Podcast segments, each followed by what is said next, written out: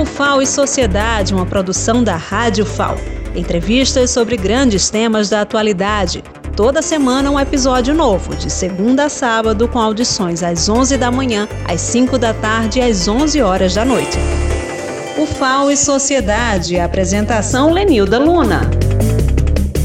Olá, ouvintes da Rádio FAO. Hoje o programa O FAO e Sociedade é especial, gravado diretamente na Serra da Barriga, no dia 20 de novembro, Dia da Consciência Negra, dia de Zumbi e Dandara dos Palmares. E estamos aqui com o professor Danilo Marques, que é coordenador do NEABI.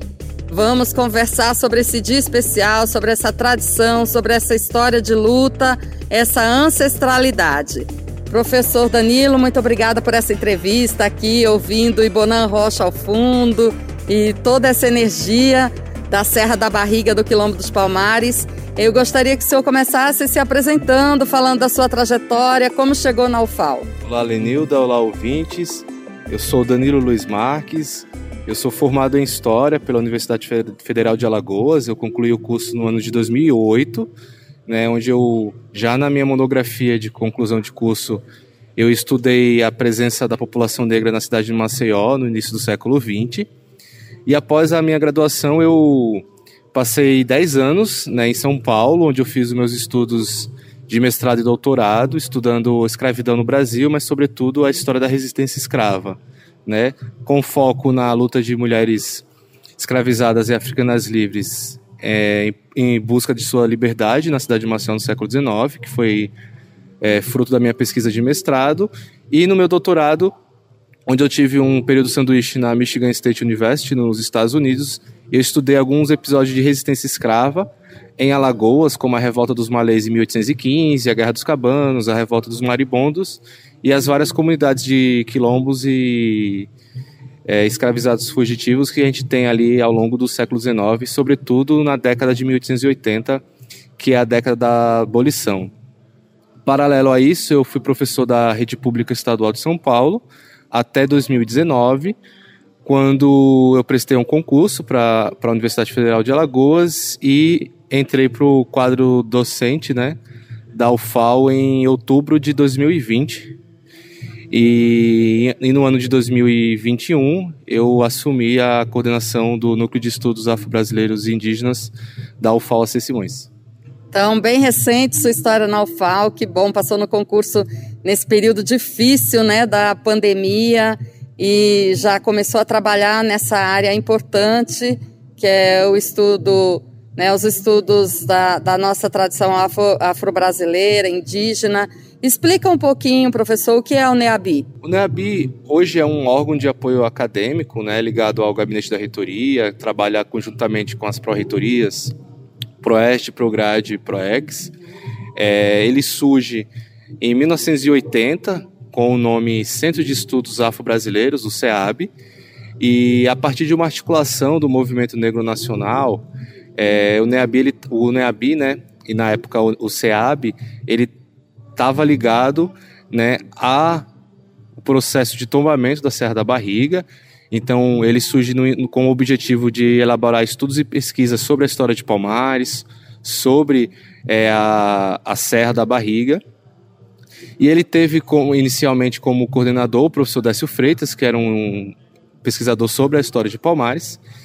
E a partir de 83, né, a gente tem a mudança para Núcleo de Estudos Afro-Brasileiros, então, o NEAB, ou então agora NEAB, né, a partir de 83, ele vai trabalhar é, até até 85, 80, né, que é o ano do tombamento da Serra da Barriga, focado né, nesses estudos.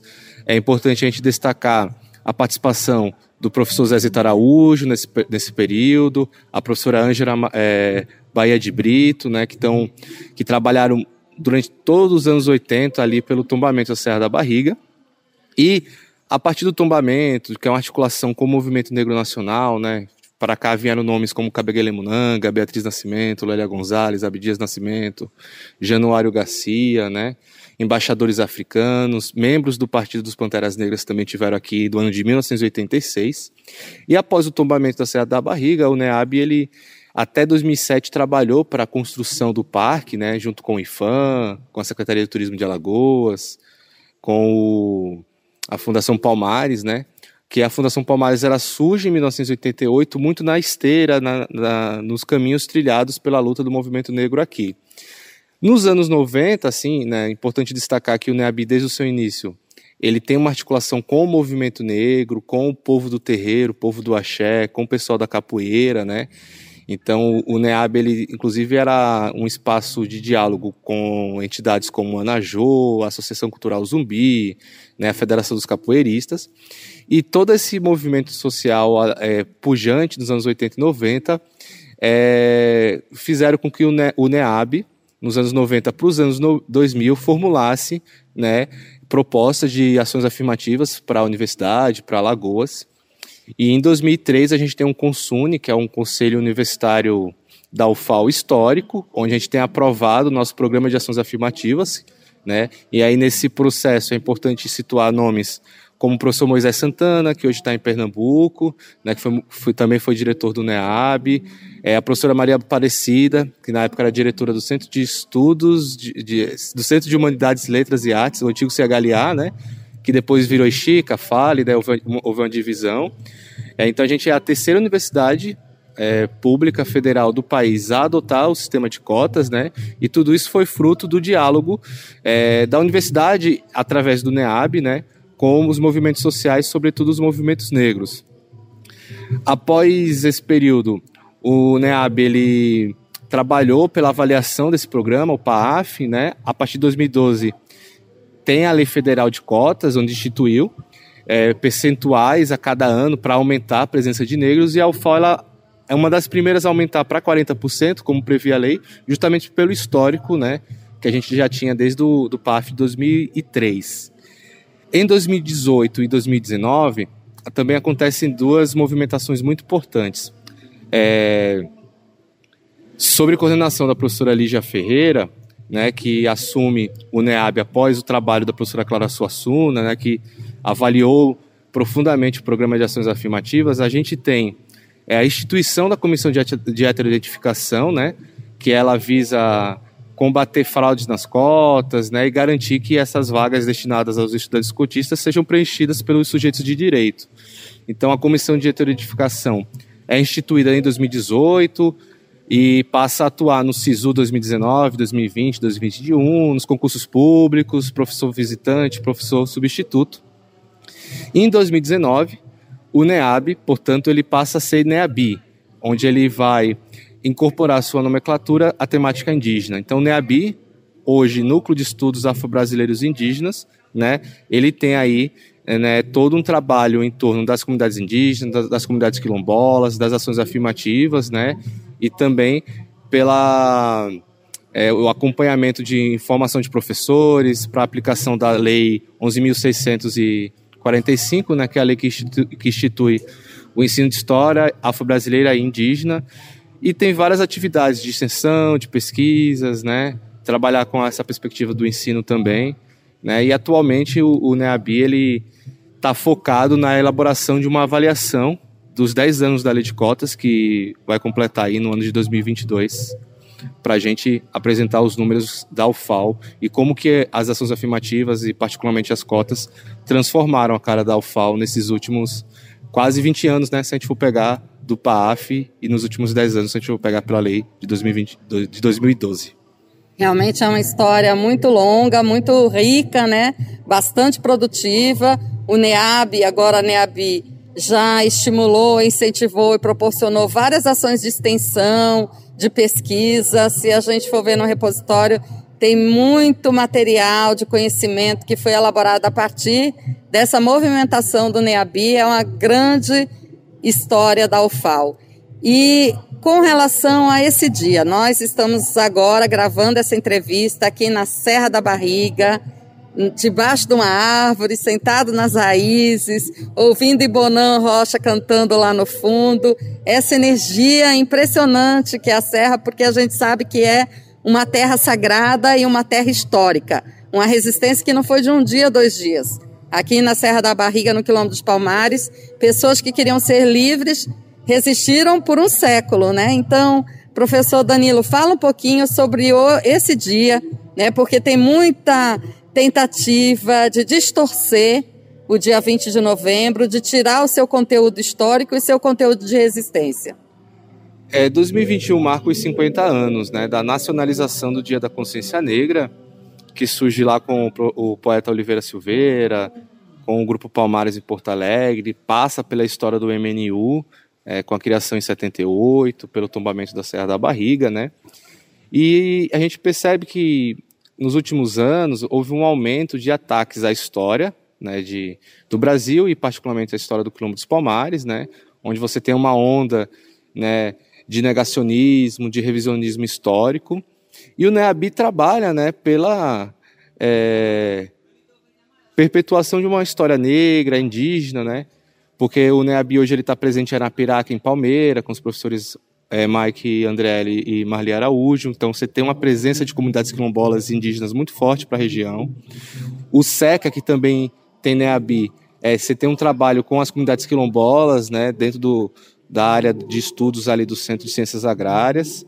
É, também nesse dia a gente tem uma atividade no, do NEABI Campo Sertão, né, onde a gente já foi é, um programa um programa especial aqui da Rádio FAO, né, um boletim com o professor Wagner Mijagó. Né, então a gente tem atuado é, com a sociedade para a gente marcar o Dia da Consciência Negra, o 20 de novembro, né, como um dia de luta, de, de, de, de preservar a memória de Palmares, mas também de toda os mais de quatro séculos de, de, dos quase quatro séculos de escravidão e do, das lutas também no chamado período de pós-abolição a partir da, do 13 de maio, né? Então, durante muito tempo, é, foi vendida a imagem do 13 de maio, da princesa Isabel enquanto redentora, né? Inclusive você tem aí as pessoas defendendo que a grande responsável pela abolição foi a princesa Isabel. E o 20 de novembro é uma data para fazer o contraponto, né? Para lembrar que o Império do Brasil foi o maior é, praticante do tráfico atlântico, né? O Brasil foi o maior importador de, de escravizados para serem escravizados a gente tem uma característica da longevidade do escravismo. Então, o Império Brasileiro trabalhou por todo o século XIX para esticar, para, manu, fazer a chamada manutenção da escravidão até onde desce. Não é à toa que a gente é o último país, né? Junto com Cuba. Cuba é 86, o Brasil é 1888. Né? Então, a gente tem essa página da história de ser o último país a abolir a escravidão. Né? Então, o 20 de novembro lembra Zumbi, lembra a história de Palmares, né, de Acotirene, né, de várias lideranças e que foram várias, além de Palmares, né, Luísa Marim, Teresa de Benguela, né, a gente tem é, Alagoas também uma história de luta e de resistência do povo do terreiro, né, lembrar que tinha Marcelina. Então o trabalho do NEABI e a participação do NEABI no Dia da Consciência Negra, né, é, uma, é o ápice de um trabalho que a gente faz ano a ano, mês a mês, né, que é o trabalho de, de construir um calendário né, de, da memória negra, da memória indígena, né, e construir um calendário de luta também contra o racismo e, e toda forma de opressão. Professor, é, obrigada e parabéns por essa história. Para concluir, eu queria que o senhor falasse um pouco sobre os desafios hoje dessa luta antirracista. Quais são, em pleno século XXI, é, as lutas que a gente precisa enfrentar ainda? A gente tem assim é, vários campos de atuação que a gente precisa é, de muita luta ainda e de resistência. Mas para a gente resumir o que vai ser assim, a agenda de lutas do ano de 2022, são os 10 anos da lei de cotas, a avaliação. Né? É importante a gente defender a, a continuidade dessa política de ação afirmativa, principalmente porque quando você tem a universidade sofrendo ataques e cortes no financiamento, a gente prejudica bastante a permanência estudantil. Né? A lei de cotas garante o acesso, mas e a permanência do estudantil, a assistência estudantil? Né? A gente tem é, a importância de lutar pela ampliação de bolsas estudantis para que os estudantes indígenas, quilombolas, negros possam concluir a, a sua graduação, possam se manter na universidade, né? É, defender a lei de cotas, portanto, também é defender a permanência e defender é, políticas públicas para que esses estudantes cheguem à universidade, para que eles se alimentem, para que eles consigam concluir o curso. Né? Então, para 2022, eu acho que a grande agenda de luta é a defesa da lei de cotas de 2012, que vai passar por uma avaliação em Brasília. Certo, e nós vamos debater bastante esse assunto, inclusive aqui na Rádio FAO. Professor Danilo, agradeço muito a sua participação. Encerramos aqui mais um programa, o FAO e Sociedade. Até a próxima semana.